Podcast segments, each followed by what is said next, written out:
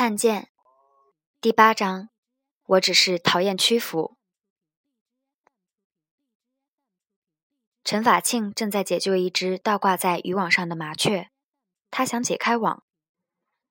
母亲冲他喊：“不要放，放了又吃果子，挂在那儿还能吓吓别的。”一群村里的孩子刚刚从地里挖野菜回来，手里拿着剪刀，不知怎么呼啦一下进了院子。都盯着那只麻雀，领头那个个子最大，说：“这个好吃。”伸手就去够。老陈一着急，把网剪破了，把鸟攥在手里，翻过身，小心翼翼地用小剪子剪去缠在脚爪上的黑色细网，一点一点。小孩不耐烦，伸手来抓，他一扬手，鸟飞了。这个细节和他有点剃得太光的后脑勺。让我觉得他像电影里的憨人阿甘。他是农民，只上过六年学。一九九九年开始，为了村子附近石矿的粉尘和流过家门口的脏水河，先到处投诉，随后把区环保局告上法庭，再告省政府，接着给人大写立法建议，最后干脆自己出钱在人民日报打公益广告。要感化那些看报纸的公务员，去真正关心环境。两千零六年，我见到他，能证明他富裕过的只是一辆满是灰尘的奥迪。他准备卖了它，成立个环保基金会。阿甘只是电影里虚构的人物，但陈法庆有他真实的人生：漏水的房子，生病的妻子，明天一早得补好的渔网，身后没人跟随。村里人都说，陈法庆给我们办了不少事。我问他们，那这七年里，村里有没有人跟他一起做？没有的。一个矮矮壮壮的小伙子说：“前年他要我们联名写个呼吁，我没写。为什么？”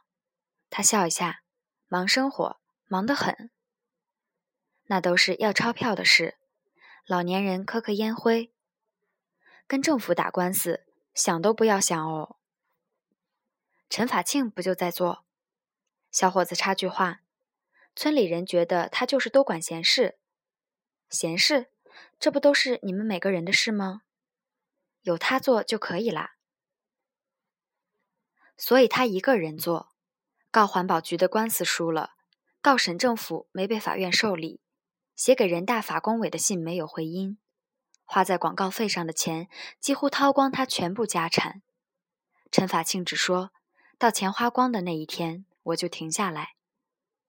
有次与半边天的张月聊起，他说：“阿甘是看见了什么就走过去，别的人是看见一个目标，先定一个作战计划，然后匍匐前行，往左闪，往右躲，再弄个掩体。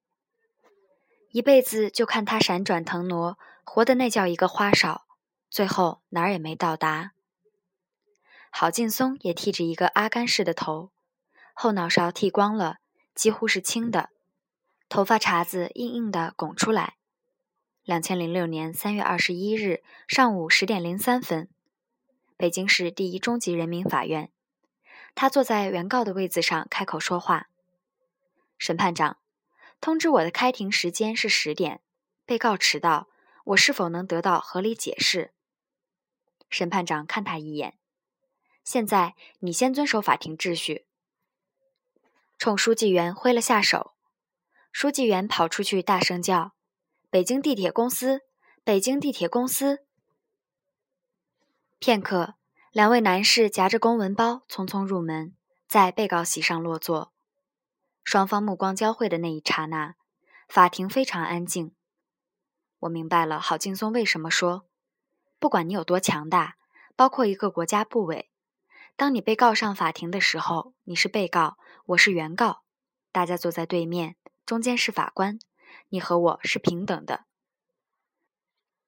这场官司关于五毛钱，郝劲松在地铁使用了收费厕所，认为收这五毛钱不合理，把北京地铁公司告上法庭。他是个普通的学法律的学生，连个律师证都没有，以公民的名义打官司。两年多，他打了七场。他在火车餐车上买一瓶水要发票，列车员都笑了。火车自古没有发票，于是他起诉铁道部和国家税务总局。在强大的机构面前，人们往往除了服从别无选择。但是我不愿意，他说：“我要把他们拖上战场。我不一定能赢，但我会让他们觉得痛。”让他们害怕有十几、二十几个像我这样的人站出来，让他们因为害怕而迅速的改变。钱数这么小，很多人觉得失去它并不可惜。我说：“今天你可以失去获得它的权利，你不抗争；明天你同样会失去更多的权利，人身权、财产权，包括土地、房屋。中国现在这种状况不是偶然造成的。”而是长期温水煮青蛙的一个结果。大家会觉得农民的土地被侵占了，与我何干？火车不开发票、偷漏税，与我何干？别人的房屋被强行拆迁，又与我何干？有一天，这些事情都会落在你的身上。但是，一个人的力量能改变什么呢？看看罗莎·帕克斯，整个世界为之改变。他说。帕克斯是美国的一个黑人女裁缝。一九五五年十二月一日，在阿拉巴马州州府蒙哥马利市，她在一辆公共汽车上就坐。那时，南方各州的公共汽车上还实行种族隔离，座位分为前后两部分，白人坐前排，黑人坐后排，中间是灰色地带。黑人可以坐在灰色地带。但如果白人提出要求，黑人必须让座。那天晚上人很挤，白人座位已坐满。有白人男子要求坐在灰色地带的帕克斯让座，他拒绝。当司机要求乃至以叫警察威胁坐在灰色地带的黑人让座时，其他三个黑人站了起来，唯独帕克斯倔强地坐在原位。如果对方是一个孩子或是老人，也许他会站起来。但这次，四十二岁的他厌烦了所有黑人每天在生活中所受到的不公平对待。他说：“我只是讨厌屈服。”之后，他因公然藐视白人而遭逮捕。他的被捕引发了蒙哥马利市长达三百八十五天的黑人抵制公交车运动。组织者是当时名不见经传的牧师马丁·路德·金。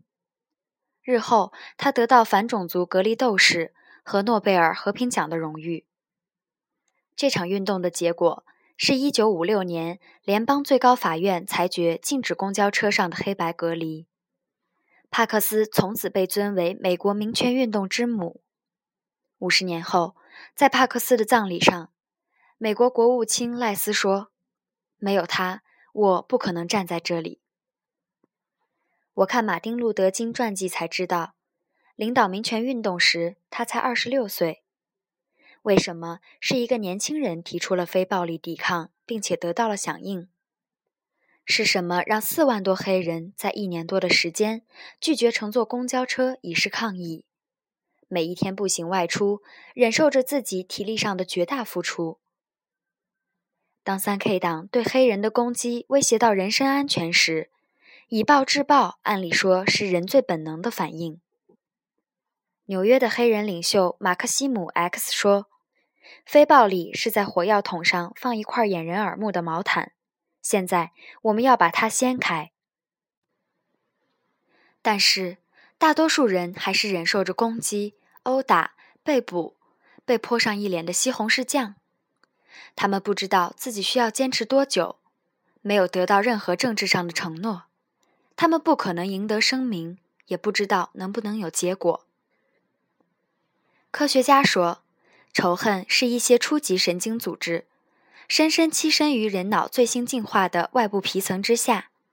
可为什么在1955年，他们的选择并不是最原始的反应方式——忍气吞声，或者战斗、焚烧、抢掠、破坏？1929年，当马丁出生的时候。美国黑人的中产阶级已经渐渐形成，虽然有很多种族不平等的条规，但是他们享受着宪法所保障的基本自由。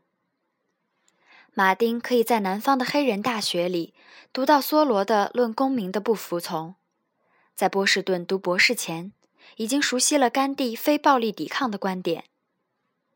再小一些，他还是小孩子的时候，可以与白人孩子一样，从课本里读到独立宣言，人人生而平等，造物主赋予他们若干不可让与的权利，其中包括生存权、自由权和追求幸福的权利。当一个人的本能要求他逃避或是还手的时候，他能留在原地，忍受着攻击的前提是，有一个公正的游戏规则，并且深信对方会回到游戏规则当中来。而二十六岁的马丁·路德·金，就是这个群体中第一代最懂得熟练地运用这个制度的操作规则的人。论公民的不服从，这篇曾带给马丁·路德·金启发的文章。今天被收录在美国语文里，是不少中学生的课本教材里。这篇文章后面有三道思考题：梭罗暗示谁应该对墨西哥战争负责任？根据梭罗的观点，为什么一小部分人可以滥用政府而免受惩罚？根据梭罗的观点，什么时候美国人将会获得在有可能范围内的最好的政府？这样的问题提给上中学的孩子。二十岁的我读的是财会专业，我也有政治课，但抄在本子上的是大学政治经济学课上的一二三四。为了应付考试，我都背了，从来没主动问过问题，也没人需要我们参与讨论，背了标准答案就可以了，一个字也没往心里去。书的边角上抄着流行歌词。年轻的时候是对社会参与最有热情的阶段。可是我到了做了记者，才去想一些最基本的问题：政治和我有什么关系？教育是用来干什么的？政府的存在是为了什么？我采访陈丹青时，这位知名的画家从清华辞去了美术学院教授和博导的职务，因为现行的政治和英语考试让他招不到他想要的学生。他说：“政治本来是一门学问。”但我们的政治考试是反政治的，没有人尊敬这个学科。他给我看一个女生的画，很有莫迪里阿尼的味道，一根线条可以轻盈地抽打人一下。他喜欢他画里水汪汪的劲儿。这姑娘叫吴文，想考陈的研究生，考了两年，第一年政治英语各差一分，第二年英语差三分。他未能考上陈丹青的研究生，但同一年，他被伦敦城市大学艺术系录取。我们岳阳采访他，他说：“我来了伦敦就去马克思墓园看过，马克思现在给我的感觉跟政治书里是完全不一样的。”陈丹青其他的学生都不再考了，他说：“我接触最多的情况不是质疑、反抗、叫骂，而是……”这是最让我难过的，所有人都认了。怎么叫认了？我问他，他笑了一下。我现在随便到马路上拉一个人来，你见到这个人就知道他认了，从很深处认了。编完这期节目，老好去游泳，说光靠目测泳池的浊度就超了标。他一扭身出来，找到前台，人家是老国企了。我们这儿只要进去就不退钱的，找你们馆长来。这两天机器坏了，正在修。机器坏了，你们还放这么多人进去？把你的钱退你不就完了？他拿手机拨通了幺幺四，喂，请问海淀区防疫站的监督电话。晚上还写了博客公开此事，写到找你们馆长来，还问读者。你能想象我的表情吗？我乐了，因为老范儿在底下跟了个帖。我能。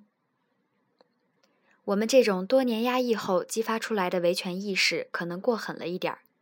有一天，张杰兴致上来说要军训，大家去找他，说都这么大岁数了，能不能不军训，搞点拓展也成啊。张杰是个一直对下属比较民主的领导。也是一个无敌大好人，大概这次我和老郝太不讲究方式方法了，领导有点下不来台，问有几个人像他俩这么想，在场的人都举手。他说：“就没人赞成军训吗？”那个谁，你进来，你说。那个谁把脚尖一踢，绷在空中。我就喜欢在太阳底下流汗的感觉。